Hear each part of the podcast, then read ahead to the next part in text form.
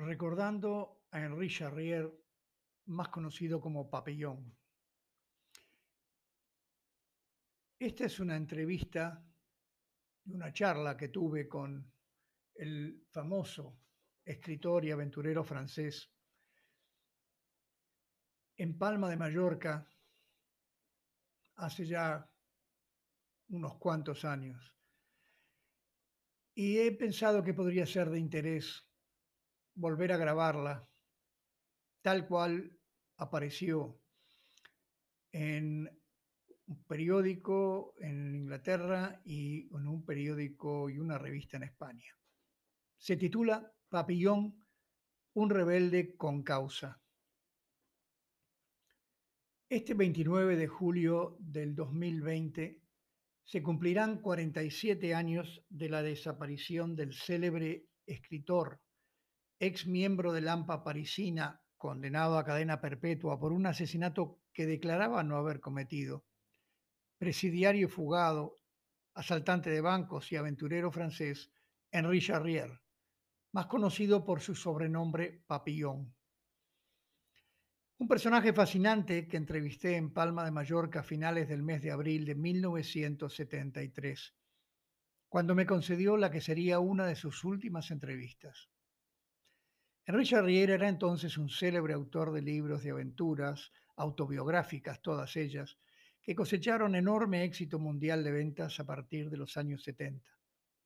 Incluso Hollywood llegó a hacer dos películas basadas en su vida, Papillón y Banco, la primera estrenada después de su muerte, con Steve McQueen y Dustin Hoffman como protagonistas. Charrier estaba visitando la isla de Mallorca para promocionar su segundo libro, Banco, y en el periódico me encargaron hacerle una nota periodística. La charla se llevó a cabo en una librería ubicada frente a la Plaza Obispo Berenguer y Palou de la capital balear. Luego, como Papillón sentía un enorme cariño por todo lo sudamericano, debido a la forma generosa en que lo habían cobijado luego de su fuga, él comenzó a interrogarme sobre los trágicos acontecimientos políticos que estaban afectando a la región ese año y me invitó a cenar con él en un muy pintoresco celer o bodegón mallorquín llamado Saprensa.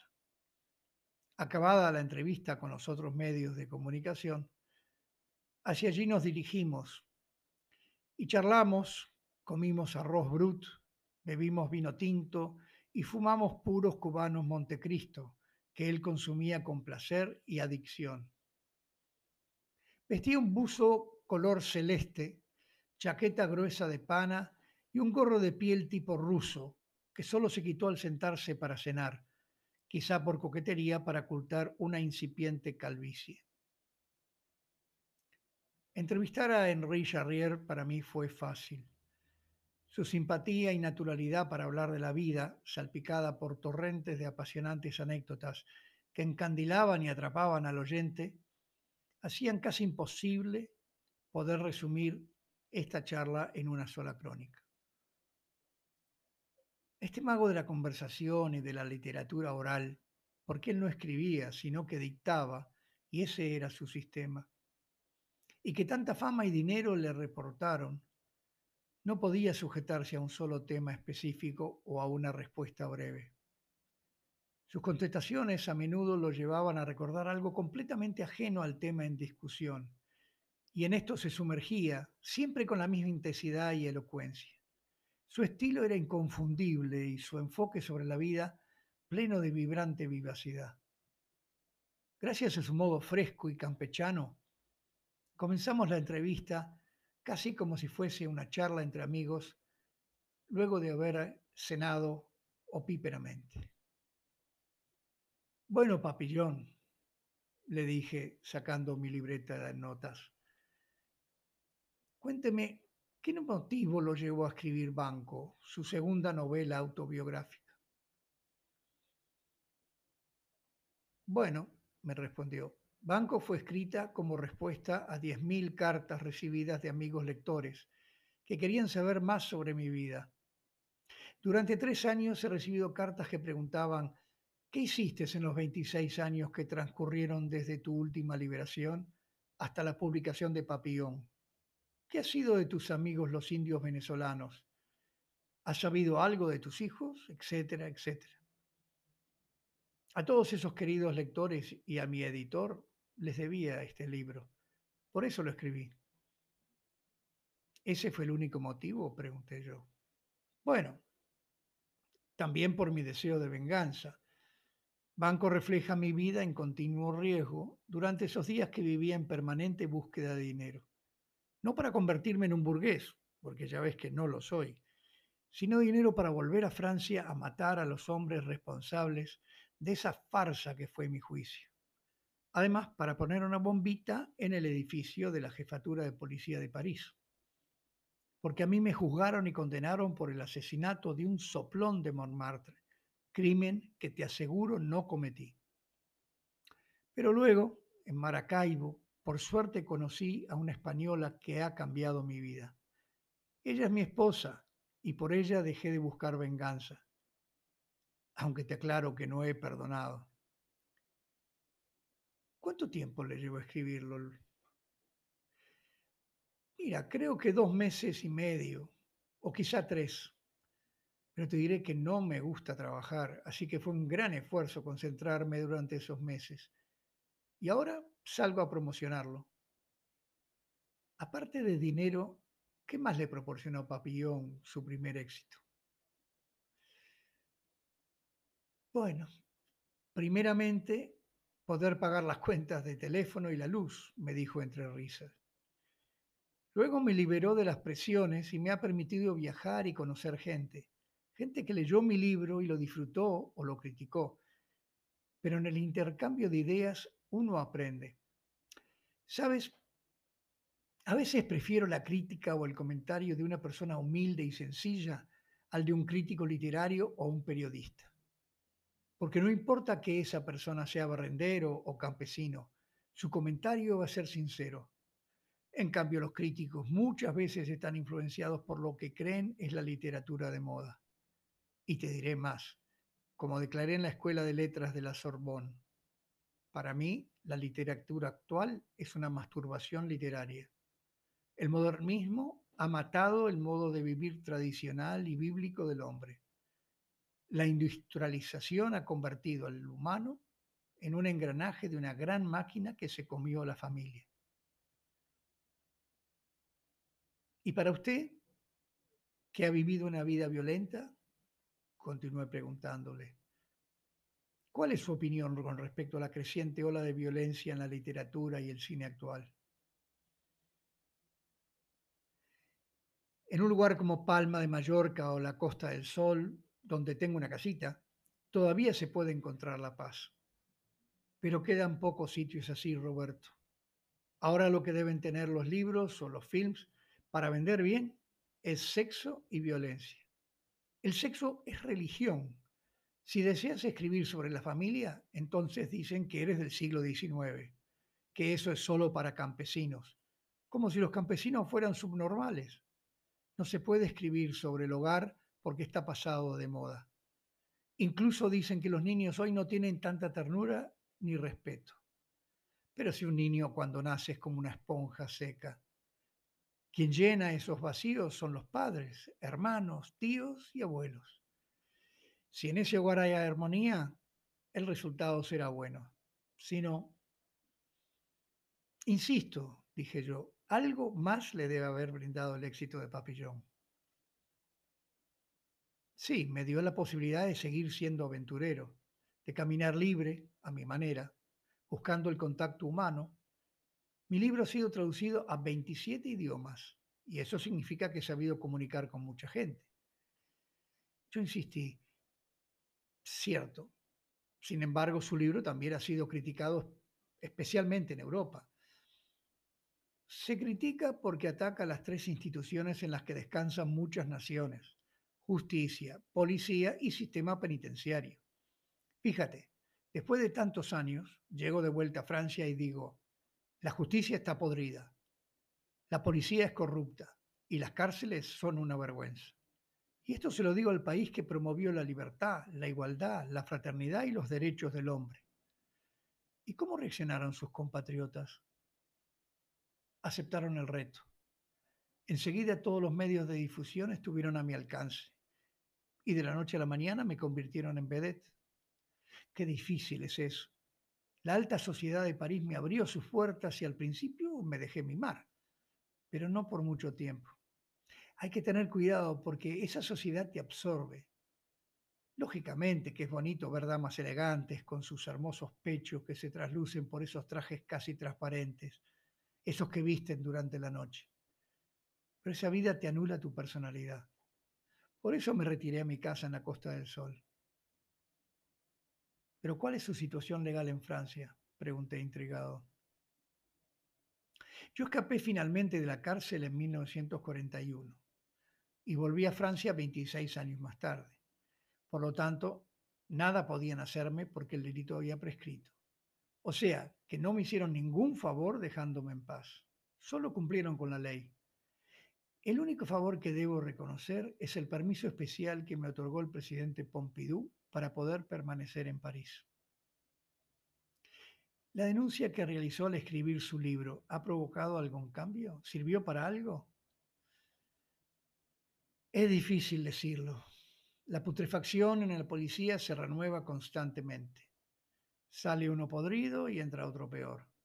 Pero creo que en la justicia sí ha habido un cambio. He recibido cartas de magistrados que dicen que desde la aparición de mi libro tienen otro espíritu cuando entran en la sala de justicia. ¿Entre sus recuerdos hay alguno que vuelva siempre a su memoria? Muchas cosas se recuerdan con disgusto, mi amigo. Creo que el sadismo de los carceleros es algo que no olvidaré jamás. Sabes, el hombre no es malo con premeditación. La mayoría de los carceleros le tienen miedo a la vida.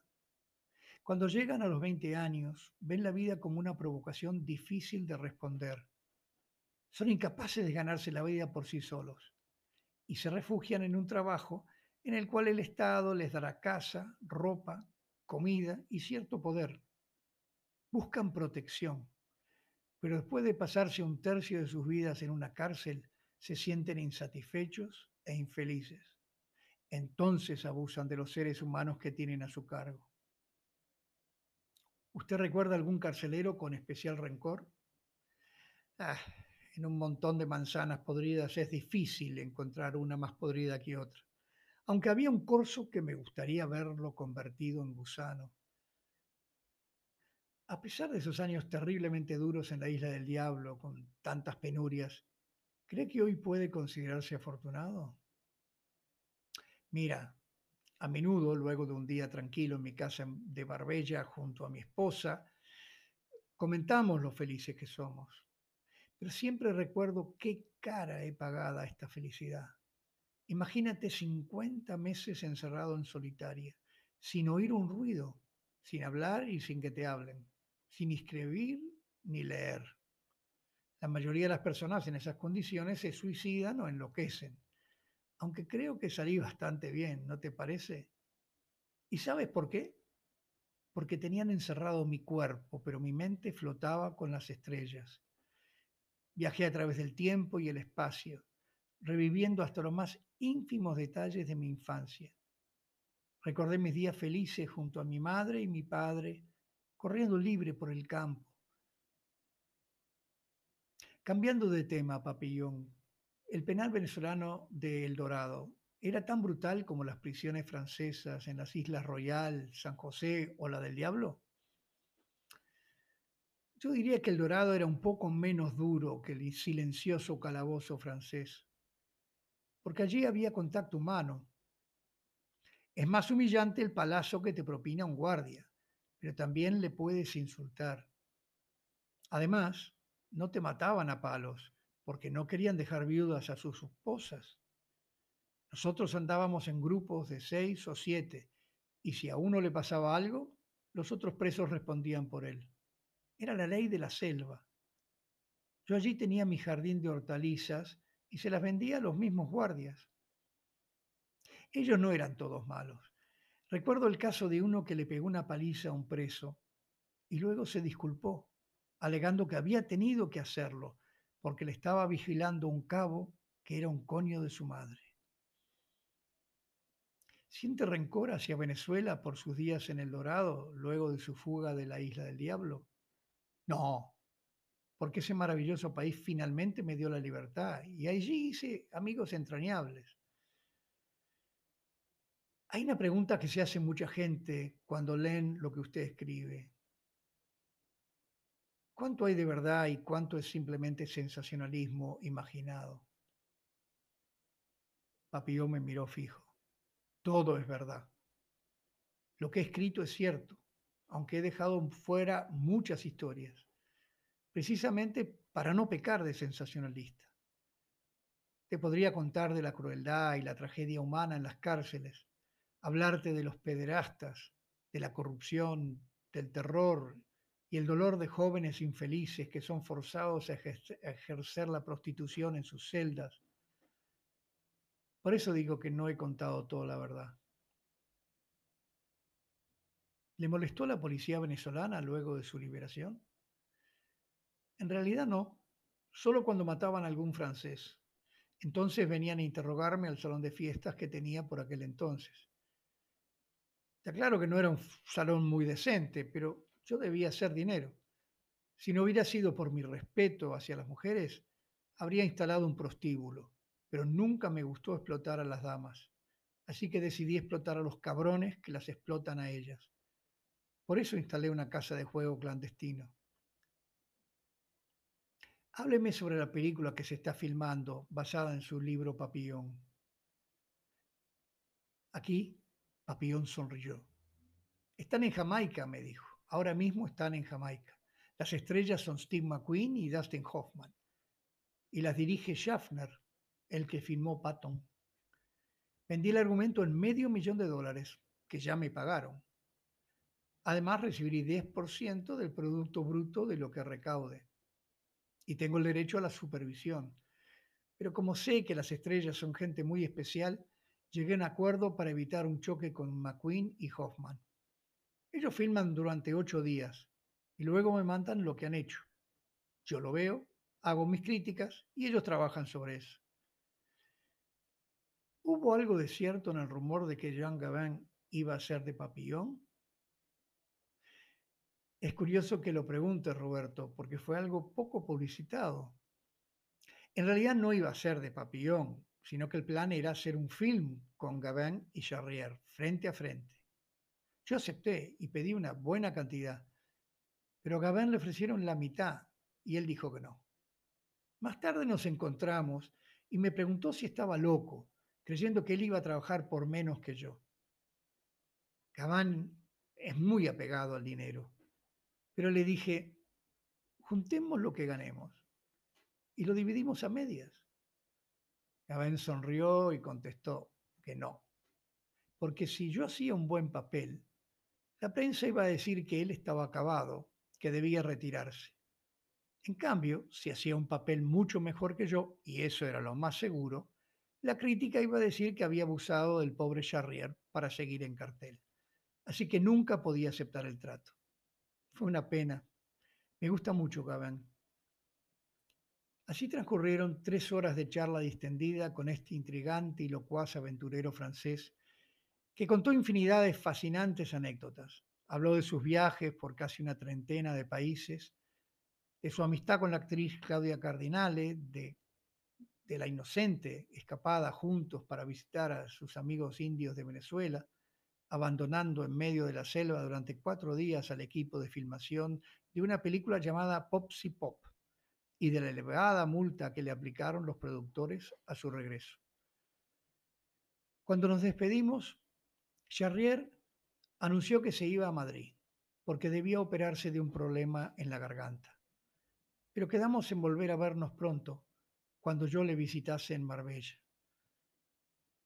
Lamentablemente, su espíritu rebelde pudo más que el sentido común y nunca más lo vi una imprudencia absurda durante su convalecencia, mientras permanecía internado en una clínica madrileña, y un cáncer de garganta asesino acabaron con su vida tres meses más tarde, un 29 de julio de 1973.